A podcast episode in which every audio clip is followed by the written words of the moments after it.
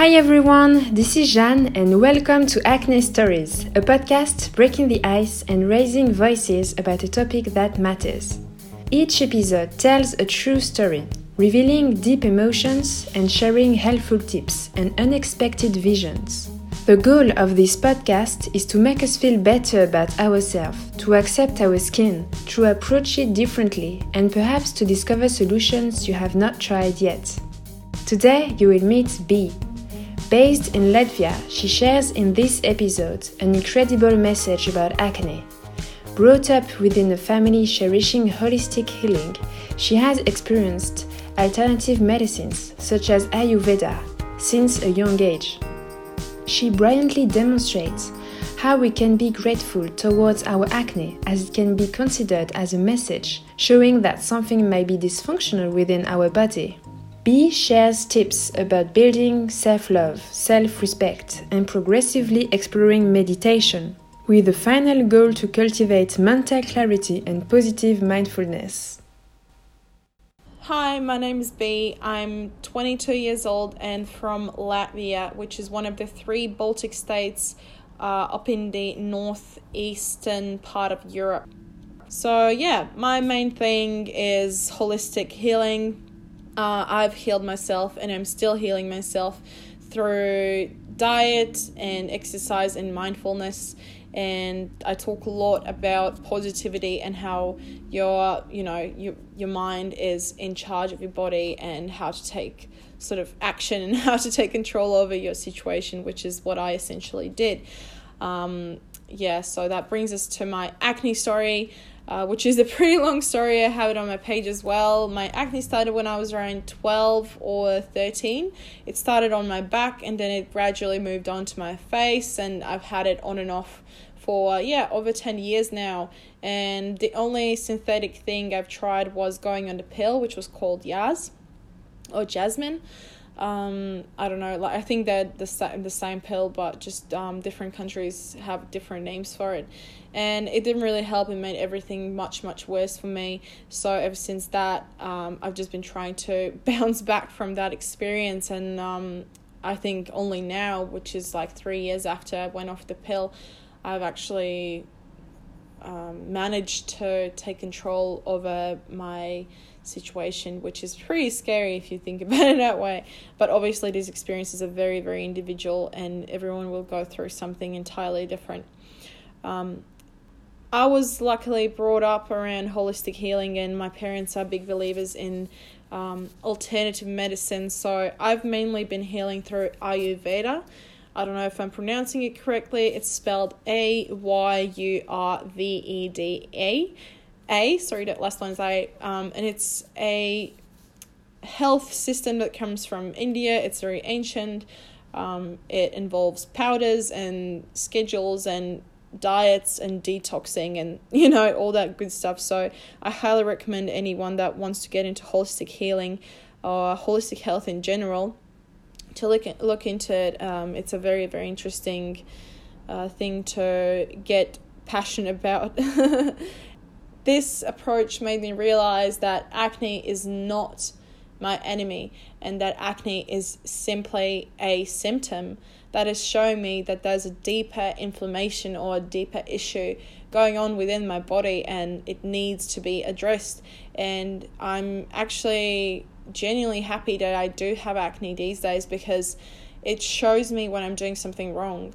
Whereas for other people, they will go for years and years without realizing that they're doing, you know, that they're harming their own bodies because the bo- their bodies won't be giving them the same messages that my body is because I'm, you know, more sensitive or my skin is re- my skin tends to react a certain way. I will always know when when I'm doing something wrong, and I will always sort of be in connection with myself. Whereas for other people, it might be a bit of a challenge to understand how their body works and uh, learn to take care of it properly. Through this holistic healing and through my journey, I learned what self love truly means or what it means to me. And I've realized that with self love comes self respect. I realized that mental and physical health are equally important, and in fact, these days, I would almost want to say that mental health almost rules over physical health because you can create your your mental states and your mental states really really very thoroughly affect your physical states. Whereas um, if you take it from the other the other way around um, your physical states can change but you don't have to be you you can choose to not be sad about it you know like I, I can name thousands of examples of this and uh, so these days i'm really focusing on a positive mindset and uh, creating a life sort of lifestyle design that will so that i make sure that i'm happy and and balanced and that way i you know take care of myself. Because self-love to me is not a bath or you know a shopping spree. It's care with with a capital c. Some same way you would respect someone else's need for needs for sleep or food and you know other basic human needs you should be respecting your own boundaries and needs. And that to me is self-love. That you know respect that you have for yourself and investing the time in your well-being. And there's plenty of ways to do it. And um, and to you know exercise self-care. And each person will again have to find their own individual approach. Um, but what i've spoken heaps about on my page and you know to people that message me and i recommend uh, what has helped me is getting into a meditative state um, which is, you know, sort of like a spiritual practice. And again, I'm lucky to have been brought up around mental clarity practices of all sort. And so it sort of comes naturally to me, and they're not very foreign, um, these practices, uh, to my everyday life. It, it's sort of, it's really important, and I think everyone should think more about learning how to let go of emotions quickly, not holding on to grudges and sort of not letting that inflammation boil inside of you and then presenting itself as illness of some sort. And then, you know, things like living intuitively and seeking that natural balance that nature always tries to achieve in, in life. And, you know, people should be seeking for that in real life as well, which isn't which isn't always an easy task. So through these meditative states and getting that clarity of mind, it's possible to get better, you know, at caring for yourself. Again, it connects with self love and respect and in investing this time into getting into meditative states to essentially heal yourself and better your life, uh, which is to me everything to do with acne and yeah, acne positivity, if you will. Um, yeah, what I always suggest people do is look for meditative states in your hobbies that you already have and they already exist because uh, what I found personally, and I think most people would agree, is that at first, just sitting on your own in silence can be very daunting because it, it, it feels you know, it's very unfamiliar and it feels odd to just sit down and try to not think about anything, which really isn't even the goal of meditation. It's the goal is to achieve a place where you can look at everything that's happening in your life from a third person's perspective, where you're not emotionally attached to everything that's going on. You have that clarity to be able to make logical decisions based on what your needs and the people around you needs are so that you can be a better person for yourself and others. So it really isn't about thinking less or, you know, not thinking bad thoughts or stuff like that. It's about being able to cope with everything that you come across in life. And I think it really does take time and investment from any person to achieve that goal. All in all, what I want to say is that acne is a teacher.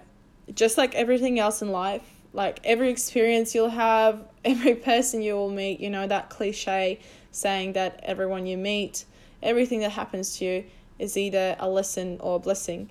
So, honestly, I would probably almost categorize acne as a blessing. So, as funny as that might sound for some.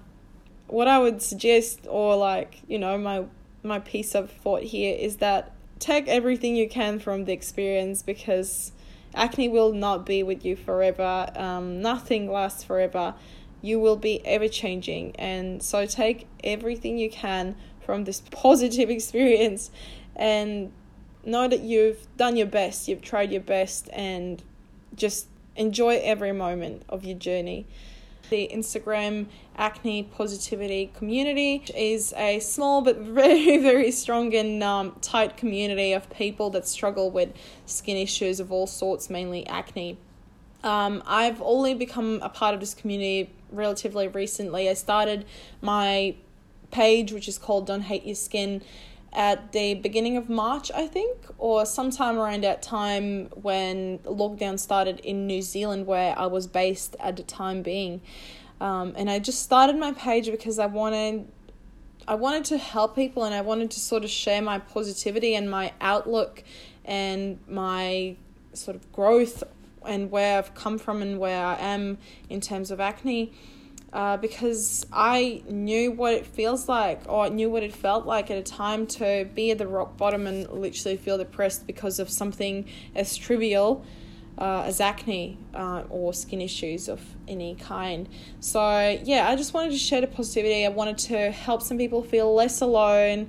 Um, and create some relatable content, which is really still what I'm doing to this day. I'm just sharing sort of my experiences, my perspective, and being you know, open and um, yeah, pretty interactive with people on the page because I just want want to help people feel less alone. Um, I always say this to everyone that messages me: you are not alone. It will get better. Please trust me, it will get better. Just keep on trying things. It will get better. And yeah, always feel free to reach out to anyone. Like, please just don't sit there, sit there alone. You know, with your thoughts and feeling insecure about your acne, there's always someone you can talk to. You know, there's always me, if anything. There's heaps and heaps of book suggestions.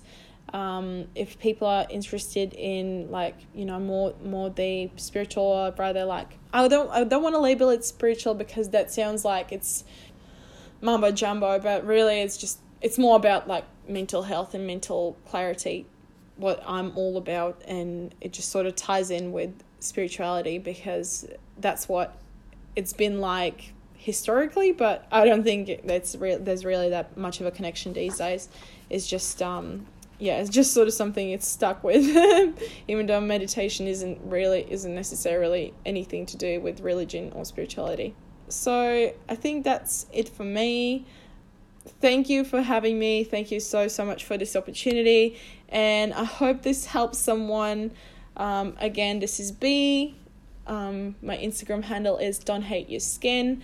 And I hope you have a lovely, lovely day and feel less alone in your acne journey from now on. I hope you enjoyed this episode. You can contact B via an Instagram account called Don't Hate Your Skin. If you would like to share your story or your opinion on the podcast, you can get in touch with me by writing to acne stories podcast at gmail.com. Feel free to share this episode on social networks and to rate it on iTunes. Acne Stories is also available on Spotify and Deezer and has an Instagram page too. Have a great day and see you soon for the next episode!